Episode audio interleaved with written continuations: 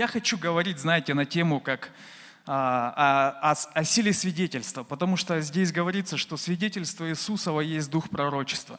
И мы все знаем, потому что ну, это не первый раз здесь говорится, мы все знаем, что а, вот это слово а, в переводе с еврейского, корень этого слова, слово свидетельство, это Бог повтори это снова. И когда, знаете, мы слышим какие-то истории, а, правильная реакция – это Бог повтори это в моей жизни. Ну, когда вы слышите чьи-то истории, да, а, как кого-то Бог благословляет, кого-то Бог исцеляет, кто-то пишет новые песни. Это тоже, знаете, а то некоторые слышат новые песни, я тоже так мог написать. Это неправильная реакция. Надо говорить, Бог, повтори это снова. И Бог даст тебе новую песню. Аминь. Это так работает. На самом деле, когда ты радуешься за тех, кому радостно, у тебя тоже радость будет.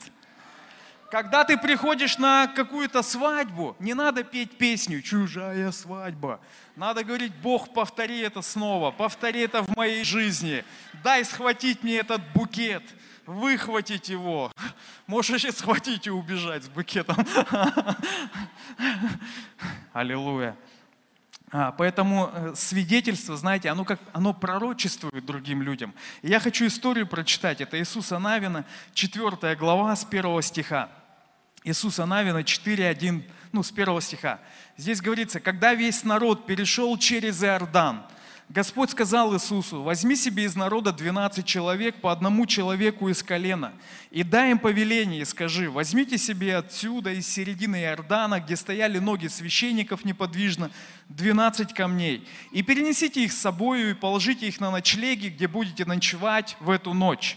И там дальше говорится, что Иисус Навин пригласил от каждого колена по представителю. Они пришли и взяли по камню из воды, где стояли ноги священников, и положили на плечо и понесли с собой. А Иисус Навин а, взял другие какие-то камни, тоже 12, по всей видимости, и в воду их запихал, другие камни, чтобы это тоже было напоминанием. И смотрите, эта история очень такая поучительная. А зачем Бог это сделал? А, он говорит дальше, чтобы вы следующему поколению, своим детям могли говорить о том, когда они подойдут и спросят, а что это за камни в Галгале? А, что это такое? Что это за сооружение? Вы всегда могли сказать, как я вывел вас из Египта, как я вас провел через море по сухой земле, как вы подошли к Иордану, и воды э, реки Иордана расступились, и вы все прошли по суху, и вошли в землю обетованную, где течет молоко и мед. Смотрите, Бог сильно был заинтересован, чтобы народ израильский сохранил эту память. Аминь. Он сказал, возьми человека от каждого колена. Было 12 колен в Израиле. И он говорит, от каждого колена, чтобы эта информация – чтобы эта память, она передавалась всем. Аминь. Аллилуйя. Поэтому Бог посчитал это очень важным. И знаете, камни из воды – это как свидетельство для следующих поколений. Вот коммунисты, они это поняли. Сегодня в каждом городе есть улица Ленина, улица Карла Маркса, улица Кецхавелли. Мы были у друзей, я прочитал, думаю, кто такой Кецхавелли? Тоже революционер – улица, кого там еще, там, ну, площадь Дзержинского, площадь такого, такого, везде, везде, во всех городах это есть. Уже это время ушло, эпоха эта закончилась, мы живем уже в другое время, мы уже в новом времени. Ну, у многих из вас, возможно, в паспорте написано, прописка, живет на улице Ленина, живет на улице Кицхавели, живет на улице Маркса, живет еще где-то. То есть вроде ты уже как бы в другую эпоху живешь, а это все равно. Или ты едешь по центру города, и там стоит Ленин. И как бы и дети, когда у нас дети были маленькие, они спрашивали, папа, кто это? И я как бы не знал, как правильно объяснить.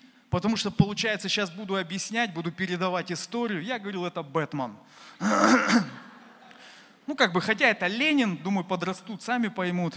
Ну, на то время, как бы, чтобы голову мне не заморачивать, объяснять, кто такой Ленин. Смотрите, понимаете, о чем речь? Где они это взяли? Они это взяли из Библии. Потому что это Бог, а, знаете, как бы дал эту идею. А люди всегда пытаются повторить эту идею. Вот, например, мы своих детей называли сразу, когда э, планировали, когда они будут у нас появляться, мы приняли решение, мы будем их называть библейскими именами. Зачем? Вы, вытаскивать камни из воды. И когда я помню, мы пришли в одно место, что-то там оформлять, полисы медицинские или что, и женщина такая берет первое свидетельство, такая, Даниил, две И. Я говорю, да, две И. Такая раз записала. Такая следующая берет, Давид, раз записала. Третья берет Ревека. И раз и покраснела. Я сразу понял, она, видать, в церкви когда-то была. Я говорю, вы, видать, в церковь входили? Она говорит, да, я в вашу церковь входила. Сюда, в головную. Видите, камни из воды. То есть и у нас всегда есть возможность, когда где-то мы подаем документы в МФЦ или еще где-то. В одном месте, когда ну, у, у меня принимали бумаги, женщина, которая ну, принимала бумаги, когда уже третье имя она записала, она прям сказала «оригинально». То есть у вас оригинальные имена, э, несмотря на то, какое у них отчество. Поэтому, поэтому понимаете, у всех Например, у Ревеки в классе никого нет с именем Ревека. Больше скажу, в школе нет ни одного имени Ревека.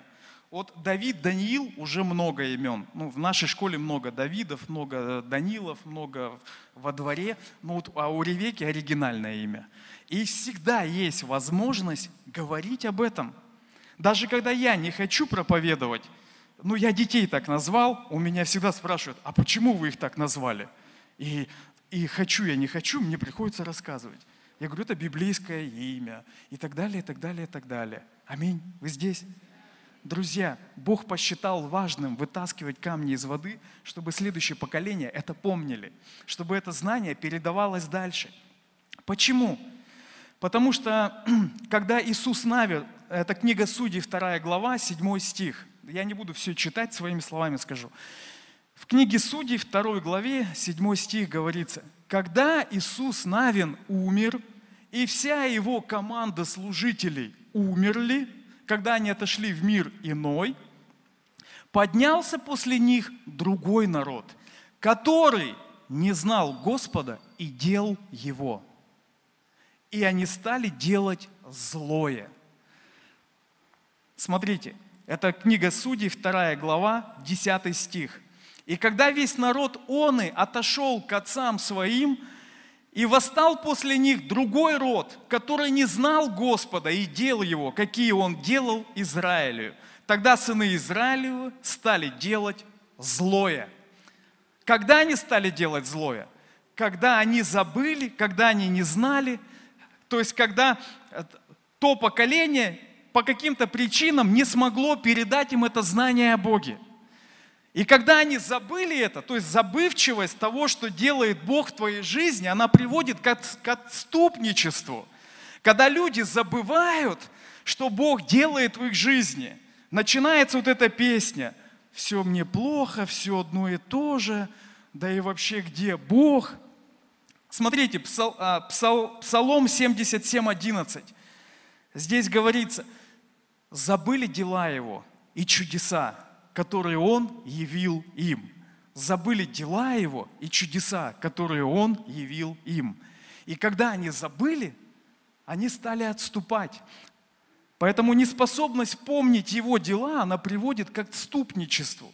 Когда мы забываем то, что Бог делает в нашей жизни, мы начинаем наполняться другими вещами. Вот, например, а, я ходил 7 лет в церковь уже тогда, 7 лет. Вообще я хожу уже долго в церковь, уже 20 чем-то лет, с 98 -го года. И вот 7 лет я ходил в церковь.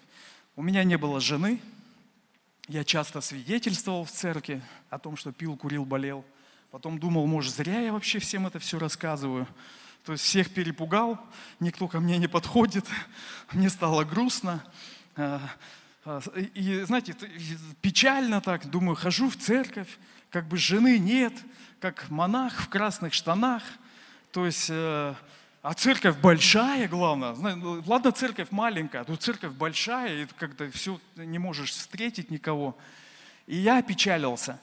И где-то я услышал, что как бы сравни просто вот, э, что, ну, пример где-то я услышал, и я посчитал, я был 7 лет в церкви, и посчитал, 7 лет я был наркоманом, э, алкоголиком и тунеядцем. И я посмотрел за 7 лет, э, за те 7 лет, у меня все было как один день, как день сурка. Проснулся, нашел, все потемнело, опять проснулся, опять э, звук колес, стук в дверь, постоянно какие-то погони – постоянно какие-то страхи, постоянно тебя кто-то ищет, и вся жизнь кошмар. И так длилось 7 лет. И я так посмотрел, а тут 7 лет я уже в церкви. Я посчитал, за 7 лет я 8 раз был в Москве, ездил на конференцию, ну, на разные конференции. Я был в Абакане, ездил с пастором на конференцию в Абакан. Я был в Находке, был во Владивостоке. Я закончил школу, закончил библейскую школу. И вот знаете, и когда я начал смотреть на то, что 7 лет было уже в церкви, я раз так и ободрился. И, и, и говорю сам себе, что ты печалишься, душа моя, славь Господа. То есть я сразу исцелился от вот этого состояния, которое мне казалось, э, я никому не нужен, жены у меня нет. И было время, когда пастор говорит, у нас в центре там с лидером что-то произошло, надо в центр кого-то отправить из, из офиса. И говорит, давай тебя, потому что как бы ты этих людей понимаешь. И меня отправили в этот реп-центр, хотя я никогда не был на реабилитации, а, Бог меня так освободил от всего. И когда я приехал в этот реп-центр, меня покусали там клопы, а, и, и я сильно не хотел, как бы я возмущался на пастора внутри, думаю, зачем меня отправили туда. То есть меня еще туда отправили, там еще люди меня не любили. То есть я приехал, там кто-то бухает, кто-то курит, кто-то еще что-то. Я приехал как революционер туда, говорю, все, все заканчивается, сейчас другая жизнь будет. Пить перестаем, курить перестаем. И вот как бы я раз так втянулся, и однажды я сижу в палатке и слышу голос. А знаешь, когда ты живешь с одними людьми долгое время, а я лето там жил, а, и ты все голоса знаешь. Знаете, вот как э, пастор знает голос, в Библии, как говорится, да? И овцы знают голос своего пастора. И раз я слышу голос такой из прекрасного далека, голос, который, ну, какой-то новый голос. Я раз вышел из палатки, думаю, что за голос? Кто это? И смотрю, Ксюша идет. И я говорю, давай рюкзак помогу понести. Я даже не знаю, зачем я это сказал. И я понес ей рюкзак. А потом как бы ну, на молитве стояли, переглядывались. Я как-то давно рассказывал эту историю. Ну, в общем, Ксюша, это вот она. Я понял, урок какой. Пастора надо слушать. Потому что пастор иногда знает лучше. И потом, знаете, тогда Дима китайские конференции проводил во Владивостоке, и я понял, что я хочу ехать на китайскую конференцию. Ну, потому что Ксюша там. И я пастору говорю, я хочу ехать на китайскую конференцию. Пастор говорит, зачем? Я говорю, я чувствую, китайцам надо служить.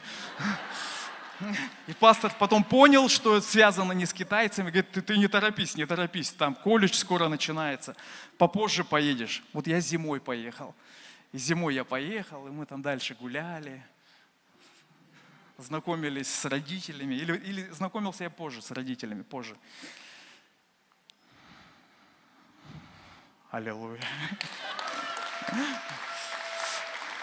Поэтому, знаешь, ты, ты, может, испытываешь что-то подобное, еще нет в твоей жизни, не пришел этот голос из прекрасного далека. Ты можешь послушать мою историю, сказать, Господь, повтори это снова. Но есть принципы. Слушайся пастора. Служи Богу. Аминь. А Бог будет восполнять. Когда, знаете, я был не женат, и многие неженатые, не замужние, они сталкиваются с какими-то, знаете, вызовами в жизни, как э, похоть, еще что-то. И я помню, однажды я учился в библейской школе, и я иду с библейской школы, есть хочу, иду домой, школа, тогда два года учились, сейчас благодать, три месяца. А, и я так иду, и раз встречаю одну знакомую женщину из прошлой жизни, ну, как бы из моих дворов. И она говорит, ты куда? Я говорю, я домой. Ты откуда? А у меня Библия. Я говорю, я учусь в библейской школе. И она стала измываться надо мной. А что, как у вас с девочками? Девочку-то хочешь? И я как бы, понятно, я хотел, но я как бы верующий уже. И я стою, как бы, ну, чувствую себя как дурак, знаете, но она реально надо мной смеется. И я говорю, знаешь, что Библия говорит э, по этой части? Она говорит, что? Я открываю Библию и зачитываю стих «Бегайте, блуда». Я закрыл Библию и убежал. Я знаю, многие знают эту историю, но однажды ко мне подошел один пастор – Тогда он еще был не пастор, когда слышал эту историю. И он мне засвидетельствовал. Я был в одном городе, и он говорит, знаешь, говорит, Ренат, вот твоя история, говорит, несколько, ну, пока я не был женат, она мне всегда помогала. Я всегда слышал эту историю и убегал. Поэтому бегать хорошо, друзья. Особенно от блуда. Я однажды шел с домашней группы своего рода, как у пастора была домашняя группа, он меня опекал, когда я покаялся. И я иду такой в час ночи, такой счастливый, э, переживаю Бога от Надежды Матвеевны. И раз там одна девчонка на втором этаже в окне так в халатике. О, Ренат, привет! Заходи. И я без задней мысли зашел, думаю, буду сейчас проповедовать. Она говорит, я сейчас халат сниму.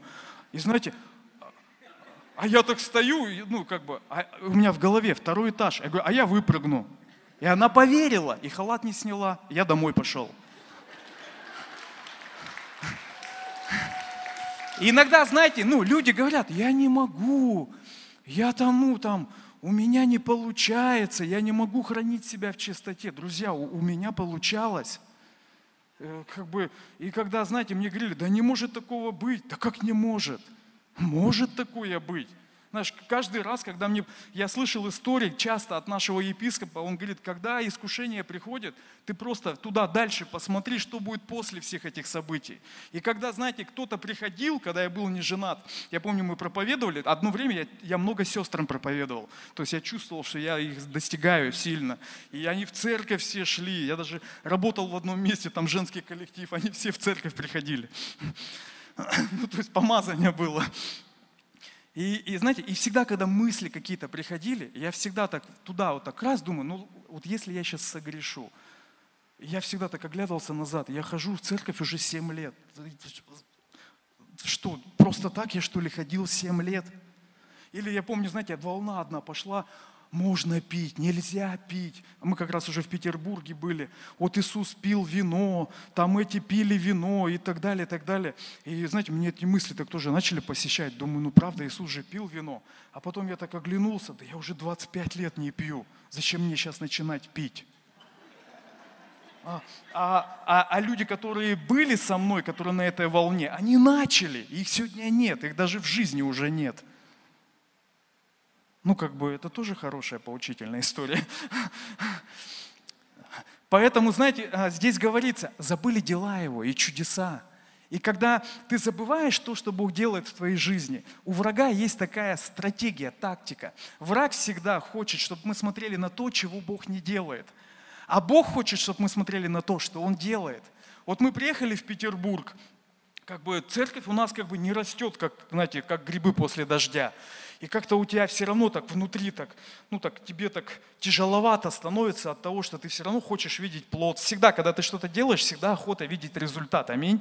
То есть не так, что ты как бы купил поле, посадил картошку, ни одного мешка не выкопал и радуешься. То есть всегда охота иметь плод. Аминь. Это не так, как в анекдоте. Мужик купил яйца, сварил, купил по рублю, сварил, продал по рублю. Ему говорят, а в чем прикол?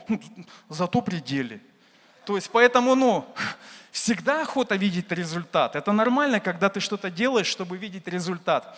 И знаешь, и враг всегда направляет на то, э, знаешь, что не происходит. И может говорить, ну да, вот видишь, ты не замужем, вот видишь, ты, тебе уже столько лет, а ты э, не женился. Вот смотри, вот у тебя этого нет, того нет. Это тактика врага. И если мы этим пойманы, мы попадаем в ловушку. Вот я однажды было время, я был тюремный служитель здесь, в Красноярске. я ходил в одну тюрьму. И там долгое время на служении было два человека. два человека, два человека, и ты там проповедуешь, проповедуешь, проповедуешь, а, не растет ничего. Ты приходишь, проповедуешь, еще выйдешь, пока дойдешь до остановки, и сам уже весь в загнанном состоянии. Э, жены нет, машины нет, квартиры нет, ни родины, ни флага, э, ничего нет, еще машины обольют. И уже к остановке подходишь, уже просто весь печальный и несчастный человек. Но однажды я приезжаю на служение, мылся в ванне, нас перестали туда пускать одно время, ну, позже нас перестали пускать. Я приезжаю туда, и на служении сразу 40 человек. И я такой, оба. Ох, да я думаю, интересно как. И я говорю, а как, как, как так произошло? А вот один из этих двух шел с Красной Библией, а в колонии был самый главный преступник, который там, в той колонии, по тем правилам. Он ему не понравился. Говорит, ты что ходишь, улыбаешься? Еще с какой-то красной книгой. И тот, не теряя времени, стал ему проповедовать, привел его к покаянию, а так как тот был главный, все его окружение стало каяться. А потом я прихожу через какое-то еще время, и они говорят, мы список подали к начальнику колонии, нас уже 120 человек, мы просим, чтобы клуб выделили. И я такой стою, думаю, вот это да, два года было два человека. И знаешь, ему уже два года, я, видать, не помазанный, я, видать, никчемный, я, видать, вообще не призван. Я, ну, я-то знал, что я помазан, потому что когда я был неверующий, я однажды встретил нашего епископа, и он мне сказал такую фразу, Ренат, ты помазан. Я даже не понимал, что это за слово. И он мне, знаете, рассказал как бы, ну, Евангелие, ну, на то время. Но я еще тогда не каялся. Я пришел в свою компанию, там все были обкуренные. Я просто пересказал, и один заплакал. И говорит, я хочу покаяться. И просто, знаете, я в тот момент засмеялся, и он не покаялся. Ну, понимаете, Владимир мне говорит, Ренат, ты помазан. И я, знаете, я еще думал, что, в смысле я помазан? Это сейчас я понимаю это слово, но тогда я вообще не понимал. Я думаю, чем я помазан? Ну, там, знаешь, ну, как бы, и он говорит, Ренат, ты помазан. Поэтому вот иногда надо сказать что-то такое из Библии кому-то, и пусть голову ломают. Знаешь, потому что я об этом думал все равно. Когда он мне сказал, надо, знаешь, омыться кровью Иисуса. Я помню, домой пришел, дома думаю, как это омыться кровью Иисуса. Я такую картину представил. Ванну кровь набираешь, залазишь, моешься кровью. Это вообще ужасы какие-то. Но когда, знаешь, меня прижало, как в Библии говорится, в тесноте моей я Господа возвал. Я об этом стал вспоминать, я об этом стал думать. И потом я пришел к Владимиру ночью, прочитал молитву покаяния и полетел на самолете в счастливую жизнь, полный христианской литературы. Поэтому, знаете, вот а, и дошло до того в этой колонии, что нас перестали туда пускать. То есть я туда приходил, и мне говорят, вы в списке, а, у нас приказ вас не пускать. И я шел к начальнику колонии и говорю, а почему нас не пускают? И начальник колонии говорит, вы повлияли на всю колонию. И знаете, я, с одной стороны, расстроился, что меня туда не пускали, но с другой стороны, я понял, я помазанный человек. Я реально это понял, друзья. Я, я помню, мы заходили в одну колонию, а, была женская евангелизация в женской колонии, и на покаяние вышло сразу 150 человек на покаяние. И в какую бы колонию мы ни заходили, там всегда каялись люди – и знаете, и я вот так, находясь в Петербурге, ну так не растет что-то, не растет, не растет. Знаешь, и, и дьявол, да-да-да-да-да, да-да-да, да-да-да-да-да, смотри, да-да, все печально, все плохо. А Бог говорит, а ты посмотри вот туда. И мы как-то с сыном поехали э, визу обкатать в Эстонию, давно еще, до всяких операций, до пандемий. Я помню, мы зашли, и там церковь, ну, примерно, может, столько же людей, Э, в Эстонии, мы нашли, что там есть служение, я специально снял гостиницу рядом с этой церковью, чтобы нам как-то время там провести с пользой. Мы обкатали визы, и мы вот в Нарве, э, в эстонском городе, зашли на служение, сели там подальше с сыном, ну, сидим, идет прославление, и я как бы сижу, смотрю как бы, ну, на, на эстонском языке, мне все равно нравится, интересно, ну, они то на эстонском, то на русском, И раз смотрю, такой пастор из первого ряда, раз вышел и идет, идет, идет, идет, идет, и подходит ко мне. Он говорит, здравствуйте. Он видел мне знаком. А вы откуда? Я говорю, я из Петербурга. Он такой, да? Вы знаете, говорит, мне Бог сказал, вам надо сейчас выйти и проповедовать. А это была конференция. Это конференция была молодежная. Я говорю, в смысле? Я ж не понял. Он говорит, ну я чувствую, мне Бог говорит, вам надо сейчас проповедовать. Вот сейчас, говорит, выйдет пастор Алан, а вы после него можете выйти проповедовать. Потом у нас будет пасторский обед, мы будем кушать. Вот мне Бог, я чувствую, я, говорит, вас не знаю, но я чувствую, вам надо у нас проповедовать. А интернета у меня нет, то есть э, у меня даже конспектов моих нет. И я такой сижу, такой думаю, надо молниеносно готовиться к проповеди. И что интересно, я вышел, друзья, и я проповедовал в Эстонии на молодежной конференции. Я был одет по-простому, даже по-молодежному. Мой сын свидетель, это было так. Почему? Я помазан. Мне это епископ давно сказал.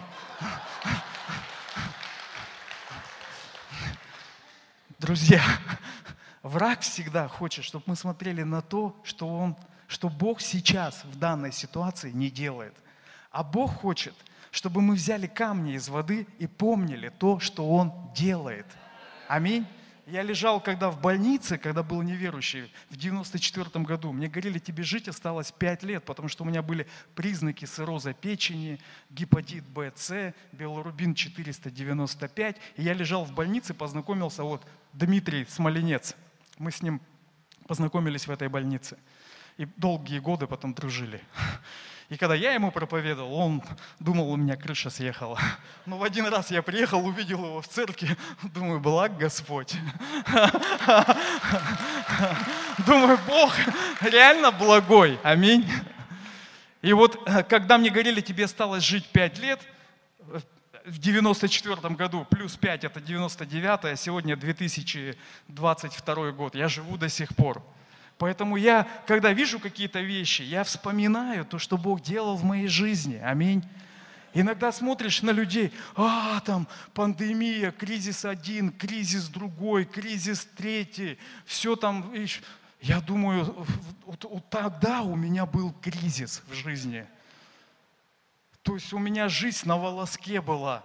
А, в 98 году я покаялся, знаете, в 98 3 марта, это год, когда был дефолт в стране, доллар обвалился.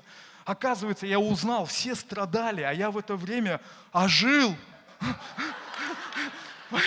Я а, ожил в это время. Оказывается, у людей кризис был, а в мою жизнь жизнь пришла.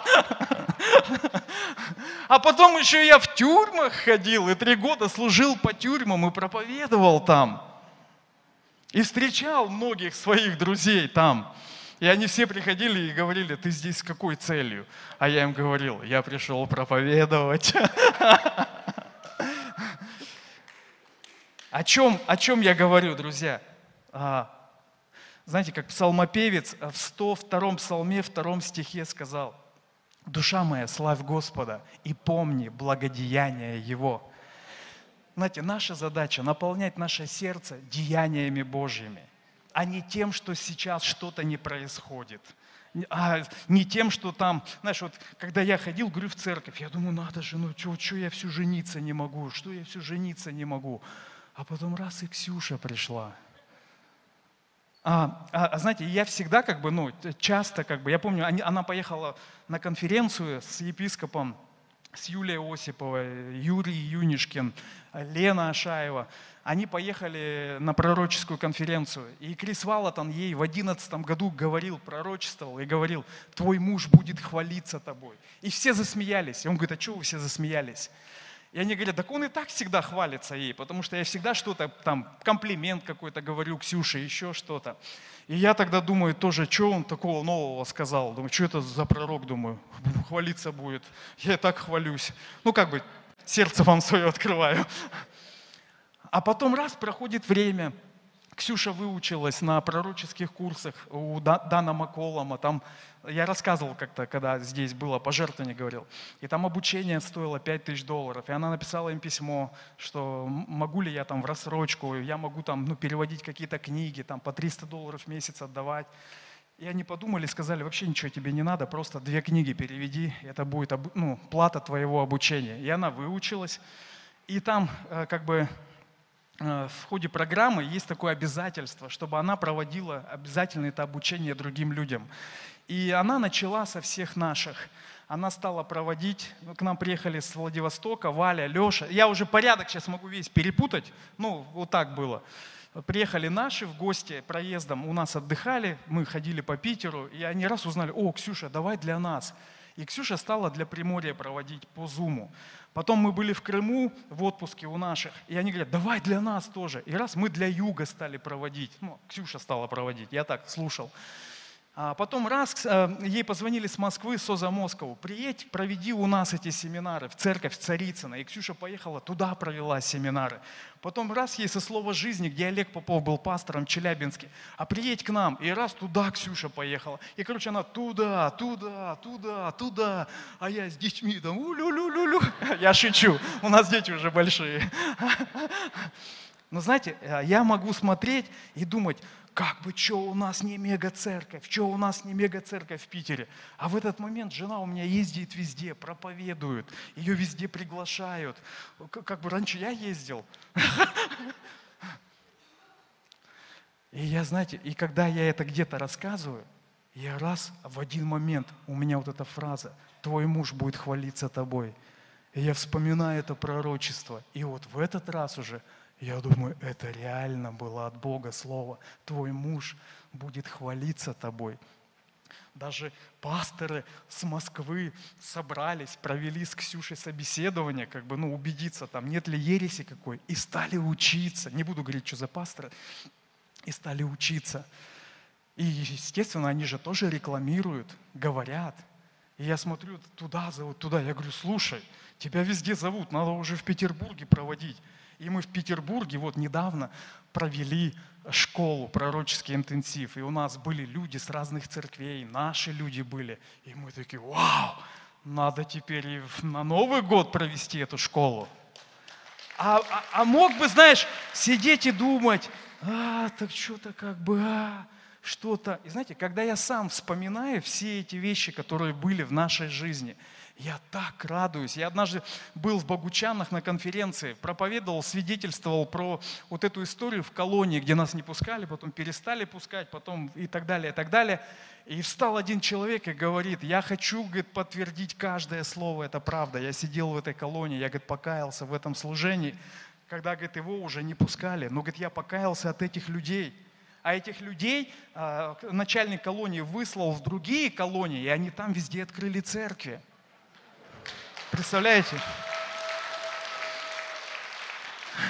И ну, это так, знаешь, вот когда ты как бы в месте, где тебя знают, как бы, ну, тебе легче как бы, ну, быть, потому что тебя знают. А когда ты приезжаешь в другое место, тебя никто не знает – и, и, и, ну, и, ну, если ты помнишь то, что Бог делал в твоей жизни, у тебя появляется вера, у тебя появляется сила, у тебя появляются свидетельства. Аминь. Вот смотрите, а, мы когда поженились, у нас не было ничего. Ни квартиры, ни машины, а, ничего. И мы жили в съемной квартире. Э, и у Ксюши умер отец, и мама разменяла квартиру и отправила нам 470 или 480 тысяч. И мы понимали, на них что-то купить сложно. И в этот момент идет призыв к церкви. Пожертвовать на здание церкви по 50 тысяч, как бы э, такое обещание веры собирали. И еще при этом из этих 480 или там 470, я уже не помню, ну, даже 500 не было. Мы отложили сразу десятину и договорились, маме не скажем, потому что она может не понять. И мы раз сразу увезли в офис, и потом раз вот этот призыв по 50 тысяч. А, а у нас в этот момент ну, копились деньги. То есть мы копили деньги, мы хотели купить квартиру. И, и мы не можем найти квартиру. Близится Новый год, а после Нового года, как правило, цены растут. И а, мы такие переглянулись, давай на здание пожертвуем, ну не 50, то ли 30, то ли 20, 30 вроде бы, а по 5 тысяч мы, а, ну как бы ежемесячно отдадим. И давай, короче, все равно не можем купить, давай пожертвуем. Представляете, мы отдали десятину с этих денег. Мы отдали 20 или 30 тысяч, я уже точно не помню, на здание увезли, привезли в офис. И еще ежемесячно отдавали. Но 20 какого-то, 22 декабря мы купили квартиру. Маленькую, небольшую, но мы ее купили. А почему? Потому что мы всегда верили в то, что надо жертвовать. Всегда верили в то, что надо давать десятину. Аминь. Мы всегда это делали. Мы это делали, когда мы не были мы муж и женой, а когда мы стали мужем и женой. Было время, даже в церкви был призыв давать вторую десятину. И я помню, у меня на то время была зарплата 30 тысяч рублей. 3 тысячи я откладывал десятину, и 3 тысячи каждый раз я откладывал на храм. Это длилось несколько лет. Я помню, когда мы приехали в Петербург, я почувствовал, у нас денег стало больше. Я думаю, откуда они стали больше? Я понял, я же вторую десятину-то уже не отдаю. Мы же в Петербург уехали. Я тогда так возрадовался. Знаете, когда мы ехали в Петербург, нам сказали, год у вас будет поддержка, а через год, как бы за год вам надо раскрутиться. И я помню, год к концу подходит, а мы не раскрутились. И знаете, мы так идем, идем, да как бы как-нибудь пройдем. И раз ангел звонит, ангел, э, Оля ее звать, фамилию не буду называть. Она говорит, у меня на сердце есть как бы поддерживать вашу церковь, давать пожертвования вашу церковь. До сих пор дает. Оля звать. Оля это тоже ангел. Ангелы есть повсюду, друзья. И знаете, и Бог благословляет и Олю, и Бог благословляет людей, которые участвуют, друзья, в деле Божьем. Всегда. Всегда. Мы, когда приехали, я помню, однажды а, к родственникам, не буду все подробности говорить, и нам родственники говорят, дело такое, а, в общем, у вас есть часть, есть одно дело, оно приносит доход – и раз в год вы тоже можете получать тысяч 30, 50, там, иногда 70. Ну, раз в год такая сумма может вам приходить. Согласны? Мы знать не знали даже про это. Мы сказали, мы согласны. И знаете, и раз, и нам стали приходить деньги. И раз в год мы всегда знали, что у нас есть деньги на отпуск. Нам приходили деньги, мы откладывали десятину – и деньги были на отпуск. Я даже однажды, помню, к Вере пришел, я говорю, Вера, мы хотим ехать в Таиланд, это был одиннадцатый год. Я говорю, нас четверо, тогда у нас было нас четверо, еще Ревеки не было. Вера говорит, Ренат, на вашу семью 1100. Я говорю, я не верю, потому что у нас было 64. Я говорю, это цена не от Бога, я верю за 64. И раз что-то в Таиланде произошло, цены упали, и мы взяли путевку за 64. И поехали. Знаете, когда у нас была свадьба, когда у нас свадьба была, наконец-то тогда мы женились, и мы всех просили, дарите нам деньги, мы хотим ехать в свадебное путешествие. И нам подарили деньги. И а, доверие Триумф, ребята из центра, подарили нам на брачную ночь номер в гостинице. И когда мы приехали в гостиницу, первым делом мы посчитали деньги.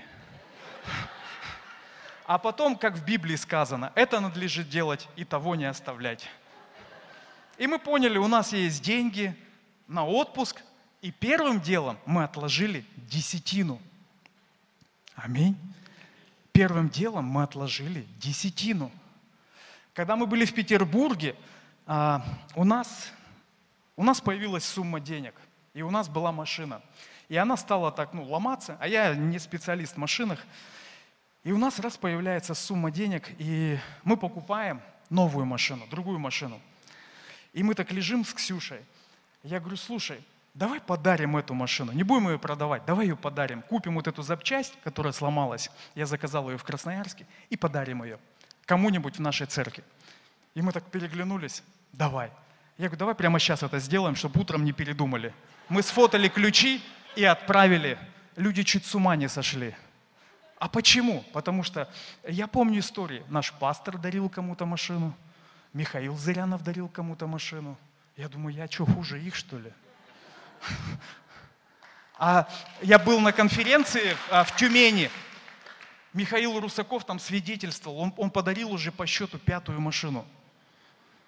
Время. Друзья, я не хвастаюсь, я свидетельствую. Аминь. Вы знаете, Бог, Бог, Он всегда что-то делает. Враг хочет, чтобы мы смотрели на то, что Он не делает сейчас. А нам надо смотреть на то, что Он делает. У нас в церкви есть один брат. И когда они к нам присоединились, приехали, многие его знают, не буду говорить кто, а, и два года было очень тяжело им в Петербурге, потому что кидали, не выплачивали, он ремонтами занимается, а, не платили деньги, там за счет гастробайтеров цены занижали. И он откровение такое для себя, слово Рема получил. Главное продержаться два года. Почему? Он в Библии вычитал историю, что Ирод издал указ побить всех младенцев. И там написано было побить младенцев до двух лет. Точно никто не знал, кто из них Иисус, поэтому побивали младенца до двух лет. И он для себя слово принял. Главное не продержаться два года. И ровно через два года у него пошел прорыв. И когда началась пандемия, я помню, он мне раз скидывает смс то есть он перечислил пожертвования, и я смотрю на сумму, и я, знаете, я думал, у меня возрастное, что ли, как бы так. Я смотрю, там сумма такая хорошая. Я думаю, ну, может, скопилось что-то, может, еще что-то. И недавно мы сидели на домашней группе, а, и ну, брат этот говорит, я, говорит, я не хвастаюсь, я просто хочу засвидетельствовать. Я, говорит, пострел в этом месяце, у меня десятина была 53 тысячи. Человек работает просто своими руками. Иногда люди думают, он бизнесмен. Нет, он работает своими руками. Он делал ремонты. Ему подвернулся ремонт в одном магазине, там что-то сделать, плитку положить, лампочку включить. Он раз сделал, его позвали в другой магазин. И он вошел в сеть магазинов. У него 50 магазинов. Он обслуживает 50 магазинов. И сегодня еще один брат работает с нашей церкви, тоже в этой сети. И знаете, к нам Юра с Олей должны осенью приехать, Юнишкины. И он мне звонит, говорит, «А, я, говорит, если что, говорит, если ты ну, там, думаешь об экономии, что позвать только Юру, я готов еще оплатить Олю. Я говорю, круто. Я говорю, ну ладно, аллилуйя. А потом мы покупаем билеты, и он говорит, я вообще их всех оплачиваю. Это не бизнесмен, человек работает своими руками. Аминь. Я общался с одним парнем, я, может, рассказывал эту историю. Он программист, у него зарплата была 150. И он говорит, мне надоело в этом проекте работать. Я пришел к начальнику, говорю, все, я увольняюсь, потому что, ну, мне надоело. Он говорит, а куда тебя позвали? Он говорит, а меня зовут тут там, в «Газпром». Он говорит, 300. Он говорит, что 300 зарплата, оставайся. Он говорит, ну ладно, тогда останусь. Кто хочет рост в зарплате? Иногда надо уволиться. Я подхожу к концу. Аллилуйя. Книга Откровения 12.11, там говорится, они победили его кровью агнца, силой свидетельства, и не возлюбили души своей даже до смерти. И последнее, последнее, последнее, я хочу рассказать, последнее. Знаете, у нас Давид, а, открылись его таланты, он стал танцевать. И он однажды, вот я вспомнил, когда про молитвы тут, молитвенные нужды молились, он в молитвенную нужду написал, хочу поступить в Академию Вагановой и танцевать на сцене Мариинского театра. Чтобы сократить историю, он поступил в Академию Вагановой.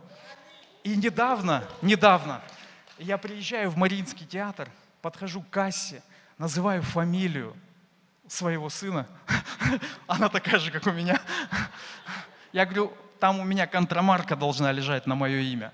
И мне раз так достают контрамарку. Я оплачиваю тысячу рублей. Захожу в зал, сажусь в третий ряд в Мариинском театре и наблюдаю, как танцует мой сын.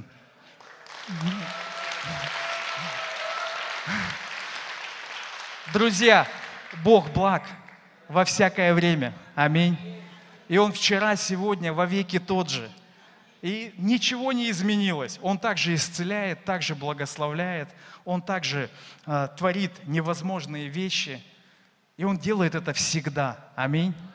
Поэтому не смотри на то, что сейчас что-то не происходит. Смотри на то, что уже происходит. Аминь. Когда ты слышишь свидетельства других людей, говори, я беру это, Бог повтори это в моей жизни. Аминь. И это работает. Это работает. Это будет происходить. Давайте встанем, помолимся.